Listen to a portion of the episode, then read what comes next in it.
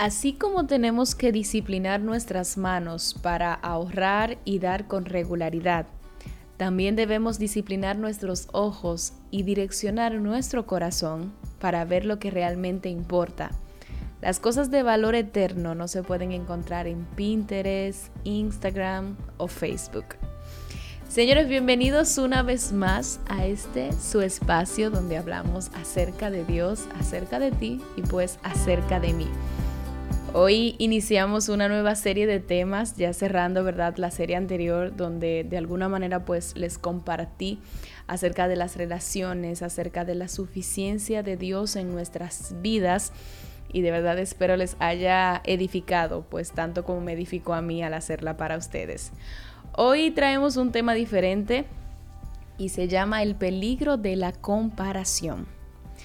Según el diccionario, una comparación es la acción y efecto de comparar, es decir, de observar las diferencias y las semejanzas entre dos elementos, sean personas, objetos, lugares o cosas. Pero esta palabra, la palabra comparar, del latín comparare, es formada a su vez por las partículas com, que significa reunir, y parare, que significa parar. Así que comparar significa analizar una cosa al lado de la otra, pero deteniendo una de ellas para comparar, en la parte de parar. Es decir, cuando tú te detienes a comparar algo, hay una parte de ti que se detiene. Y esto hace la comparación, hace que nos detengamos a fijarnos en otra cosa y poner al lado de algo nuestro o de nosotros mismos y por ende pues causa la detención o el detenimiento. Y en lo personal yo creo que esto de la comparación es algo que se adhiere a nosotros desde niños. Recuerdo cómo peleaba cuando estaba pequeña con mi mamá porque le daba más comida a mi hermano que a mí, siendo que nos llevamos como siete años. O sea que por mucha lógica, él debía comer más que yo. Y ni olvidar, una vez que nos dio una pela, y conté las veces que nos pegó a los dos para asegurarme que fueran iguales. ¡Qué locura! Imagínense el escenario. Yo era rubia, rubia. Estaba en ese momento roja como un tomate y llorando como si no había un mañana. Pero me detuve a contar para quejarme si había alguna diferencia. Yo me acordé de esto justo desarrollando este tema porque ciertamente creo que desde niños Andamos tratando de asegurarnos que no haya diferencias en nuestras vidas en comparación a la de los demás. Que no le den más a alguien y a nosotros menos, que alguien no haga primero lo que queremos hacer, etc. Pero lo real es que en el mundo no es así. Cada persona de forma individual tiene formas, condiciones, personalidad, recursos, historias diferentes. Y es ese punto, la diferencia, que no logramos entender y por el que nos arriesgamos a vivir una vida en constante comparación. Y esto puede ser en cada área que desempeñemos, olvidando que definitivamente fue idea de Dios hacernos diferentes. Y ese diseño diferente trae consigo todas las implicaciones diferentes que corresponden a cada persona. Esto nos lleva a la siguiente verdad. Y es que así como tenemos que disciplinar nuestras manos para ahorrar y dar con regularidad, también debemos disciplinar nuestros ojos y direccionar nuestro corazón para ver lo que realmente importa, para identificar las cosas de valor que a veces no se pueden encontrar ni en Pinterest, ni en Instagram o Facebook, ni en ningún otro lugar. En lugar de consultar Instagram, los perfiles de los demás, la vida de los demás, la ropa que usan los demás, el ministerio que tienen o la gracia que tienen los demás, lo que deberíamos hacer es lo que dice el Salmo 37.4, deleitarnos en el Señor y Él concederá los deseos de nuestro corazón. Porque Muchas de las cosas que aún no tenemos no es necesariamente porque Dios no tenga la intención de dárnosla, sino más bien por lo poco listos que estamos interiormente para recibirlas. Porque si el Señor filtrara ahora mismo la causa por la que le estás pidiendo ciertas cosas, ¿crees que te responderá si las razones son porque a fulano se lo diste, porque yo quisiera verme como se ve aquella, porque no me gusta tanto el don que me diste, a mí me gusta más el del otro, porque quisiera tener ese estilo de vida que aquella persona muestra. Bueno, estas razones son perfectas para no darte nada, porque estás pidiendo basado en un corazón que está inclinado a la comparación y muy probable como resultado de eso está también inclinado al deseo de impresionar a los demás. Y es que tan importante como orar es identificar las razones por las que haces ciertas peticiones, para ver si en vez de orar por eso deberías de enfocarte en pedir que Dios transforme tus intenciones y tu interior. Y mi deseo con todo esto es que te cuides de caer en esta gran trampa llamada comparación, porque lo real es que la comparación es un mal difícil de evitar, pero darle cabida en nuestras vidas es una carga bien difícil de llevar. Y más ahora que parece estar más fuera de control con el aumento de las redes sociales y nuestra exposición constante a la vida de los demás, o por lo menos a lo que ellos desean mostrar.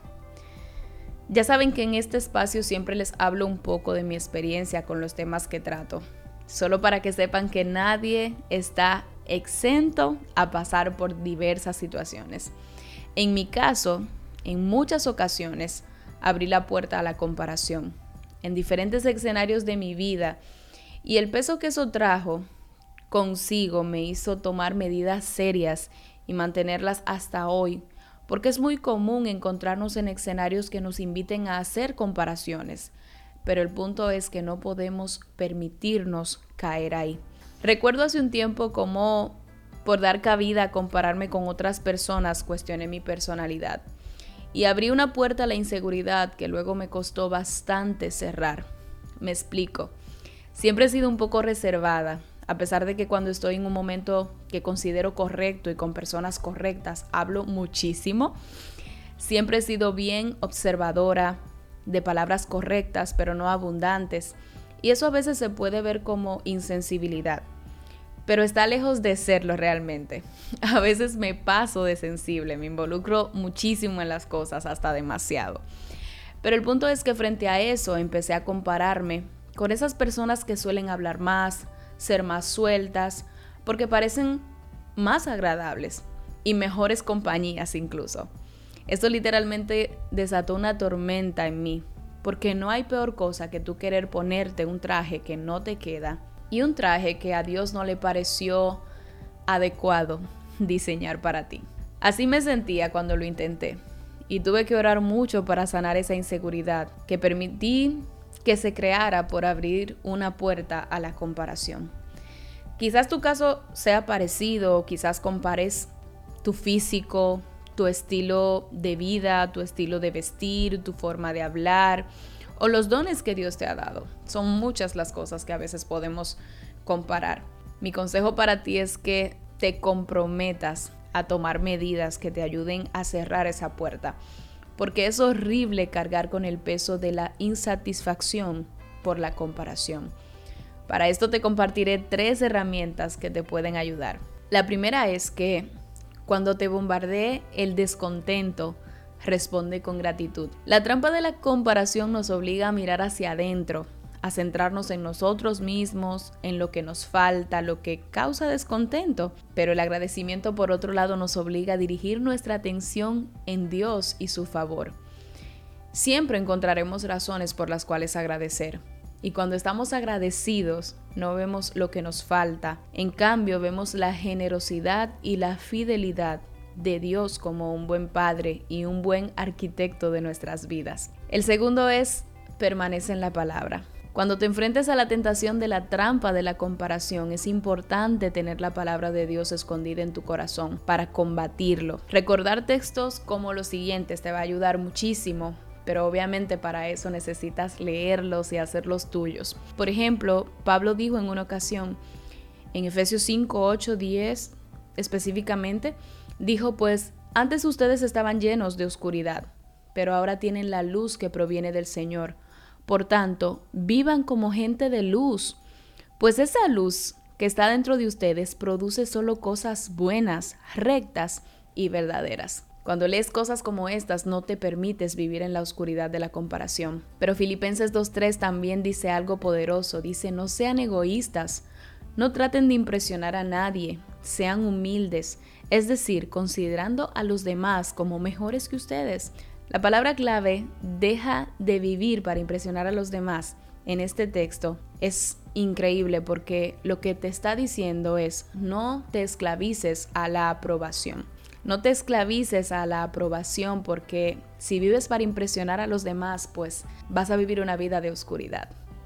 Otro texto poderoso es 1 de Corintios 15, 58 que dice, permanezcan fuertes y constantes. Trabajen siempre para el Señor con entusiasmo porque ustedes saben que nada de lo que hacen para el Señor es inútil. Así con la gracia que Dios te ha dado, con los dones que te ha dado, con esa personalidad que te ha dado, vive para Él porque al final vivir y hacer cosas para Él nunca va a pasar desapercibido. Y definitivamente Él espera que tú lo hagas como eres, que día a día vivas mejorando lo que eres, pero sin deseo de cambiarlo porque los demás no son así o porque consideras a los demás diferentes y te gusta más esa aparente diferencia a tu verdadera realidad. Por otro lado, también hay un texto que dice, no nos hagamos vanidosos, ni nos provoquemos unos a otros, ni tengamos envidia de otros. Eso es Gálatas 5:26. Y ese texto nos dice que no nos permitamos abrirle paso a la envidia.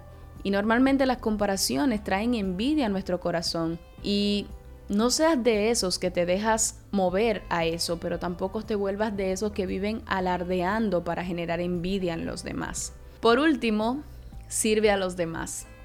En días pasados me tocó resolver un tema con dos líderes de la iglesia y recuerdo que les hablaba acerca de la importancia del respeto en el liderazgo y la unidad.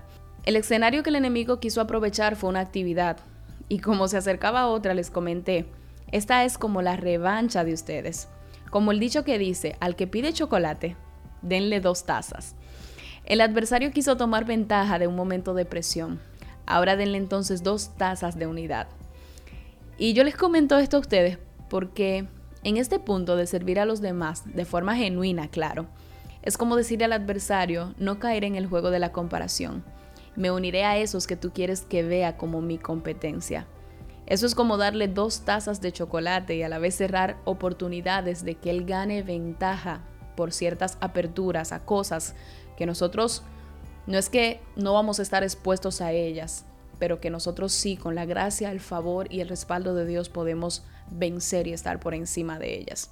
Y créeme que servir a los demás trae libertad a tu vida. Únete a los demás y entiende el poder de la unidad, que no es uniformidad ni igualdad, pero es unidad. Cierra la puerta a la comparación y no cargues con ese peso tan insoportable y destructor.